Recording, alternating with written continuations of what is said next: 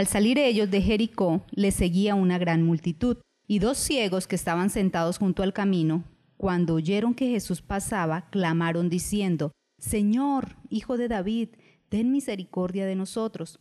Y la gente les reprendió para que callasen, pero ellos clamaban más, diciendo, Señor, Hijo de David, ten misericordia de nosotros. Bienvenidos al podcast Lo que Dios nos dice, con Ciro Peñaranda y Lina Ramírez, donde el primer y tercer lunes de cada mes estaremos hablando de lo que Dios puede transmitirte a través de una vida devocional.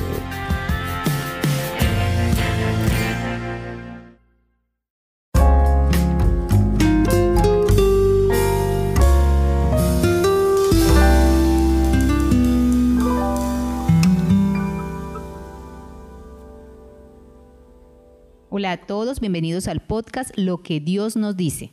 Un abrazo bien fuerte a cada uno de ustedes que está ahí al pie del cañón, conectados con la palabra del Señor, conectados con este programa que solo quiere es que crezcamos. Estamos en el episodio número 14 y para nosotros qué gozo poder servirle al Señor a través de este medio. El tiempo pasa y no nos damos cuenta a qué hora. Ya estamos en el mes séptimo del año y en este mes han sucedido muchas cosas en mi vida, en la vida de mi esposa y estoy seguro también que en su vida. Dios nos sorprende cada vez más. Cada vez que vivimos aprendemos y entendemos que hay un propósito al estar aquí en la tierra. Así es, por supuesto. Dios tiene un propósito para nosotros. Es la tarea de cada uno de nosotros descubrirlo. Bueno, en este episodio 14 ya lo hemos titulado ojos abiertos, queremos hacer referencia al Evangelio de Mateo. Nosotros en nuestra vida podemos estar eh, buscando de alguna forma una respuesta del Señor para nosotros. Y en ese buscar la respuesta podemos estar activos o inactivos, pacientes o impacientes a que ésta llegue. ¿Cuál es nuestra posición frente a las cosas? ¿Cómo estás esperando que Dios dé respuesta a aquel milagro que estás necesitando hoy en tu salud, aquel milagro que estás necesitando en tus finanzas, en tu hogar, en tu crecimiento espiritual? ¿Cuál es esa actitud? Y hoy vamos a estudiar unos personajes que estuvieron esperando un gran milagro y lo recibieron. Para eso, pues eh, queremos que nos acompañe al Evangelio de Mateo, en el capítulo 20 y del versículo 29 al 34 nos acompañe a leer para mirar qué es lo que Dios nos dice. Así es, vamos a tomar nuestra Biblia y vamos a leerlo. Dice la palabra del Señor. Al salir ellos de Jericó, les seguía una gran multitud, y dos ciegos que estaban sentados junto al camino, cuando oyeron que Jesús pasaba, clamaron diciendo, Señor, Hijo de David, ten misericordia de nosotros. Y la gente les reprendió para que callasen, pero ellos clamaban más, diciendo, Señor, Hijo de David, ten misericordia de nosotros. Y deteniéndose Jesús, los llamó y les dijo, ¿qué quieres que os haga? Ellos le dijeron, Señor, que sean abiertos nuestros ojos. Entonces Jesús, compadecido, les tocó los ojos y enseguida recibieron la vista y le siguieron. Es una parte de la Biblia bien interesante. Acá vemos que Jesús iba de un lugar a otro. Él iba viajando, mostrándose como el Hijo de Dios. Y en el camino hay dos personas, dos ciegos. Tenían una limitación estas dos personas. Pero ellos qué hacen? Ellos están ahí, esperando el momento. Cuando ellos escuchan, porque yo creo que una persona cuando es ciega, estábamos hablando ahorita mi esposo y yo, el, el oído se les desarrolla aún más. Cuando ellos escuchan, que viene esa multitud, pero ellos saben que en esa multitud viene Jesús y ahí ellos empiezan a clamar, a clamar para que Él los escuchase y pudiese acercarse a darle la solución que ellos querían en ese momento. ¿Y qué, qué pasa con la gente? La gente los intenta callar y ahí es donde Jesús actúa y se detiene y los llama y les dice una pregunta que para nosotros podría ser obvia. ¿Qué necesitan? ¿Qué es lo que ustedes quieren? ¿Qué, quieren que yo haga? Sí, es una pregunta muy obvia porque me imagino que cuando Jesús escuchó, preguntó a alguien quién me llama y, fue al sitio Y cuando él les dice que se levante, me imagino, o de pronto estaban sentados, tenía que haberse fijado que, que, no podían ver. Y debemos saber algo que es que Jesús conoce nuestros pensamientos. Entonces, antes de que usted le diga qué tiene, ya Él sabe lo que nosotros tenemos y lo que queremos, pero Él necesitaba que esa, esa petición saliera de sus bocas y le dice, bueno, ¿qué necesitan? ¿Qué quiere que yo haga? Ellos le dijeron, Señor, que sean abiertos nuestros ojos. Ellos querían era ver, recuperar la visión. Querían ver, querían un milagro, querían resolver una necesidad en su salud. Y me llama la atención el versículo 34 y dice, entonces Jesús, compadecido, les tocó los ojos y enseguida recibieron la vista. Pero lo más tremendo es que ellos que hicieron, le siguieron.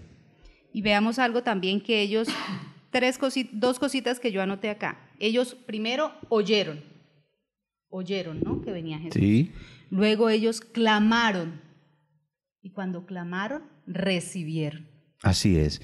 Bueno, pues esto es un texto muy hermoso, un texto que nos ayuda a entender que debemos desarrollar ciertas características cada uno de nosotros.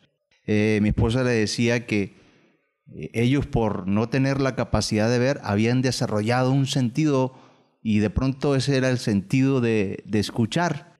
La pregunta de nosotros es la siguiente, si tienes una necesidad, tienes que desarrollar un sentido. Es decir, el sentido que nosotros debemos desarrollar o la capacidad que debemos desarrollar delante de una prueba es la de saber clamar, la de esperar, la de estar atentos y la de estar seguros qué es lo que queremos recibir.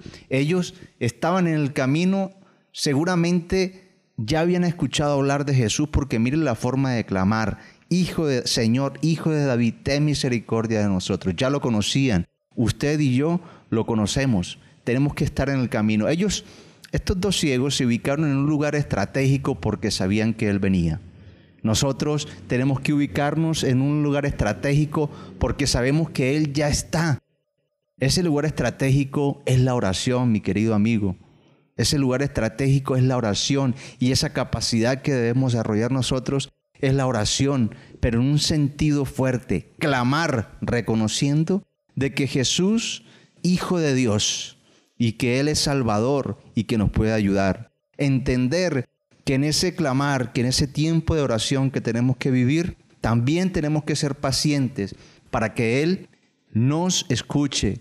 Entender que no debemos detenernos en nuestra oración, así los demás nos digan, esa enfermedad no se puede curar, ese problema financiero no se puede resolver, esa familia se va a acabar. Si nos dicen así, lo que tenemos que hacer es oídos cerrados a eso y seguir clamando como lo hicieron estos dos hombres, porque yo estoy seguro que esa necesidad que tienes va a ser escuchada por Jesús y Él se va a detener, te va a llamar y te va a decir, ¿qué quieres? Y usted le va a decir, necesito que mi hogar sea un hogar ejemplar. Necesito que mis hijos sean hijos fieles a ti y a, nosotros como padres.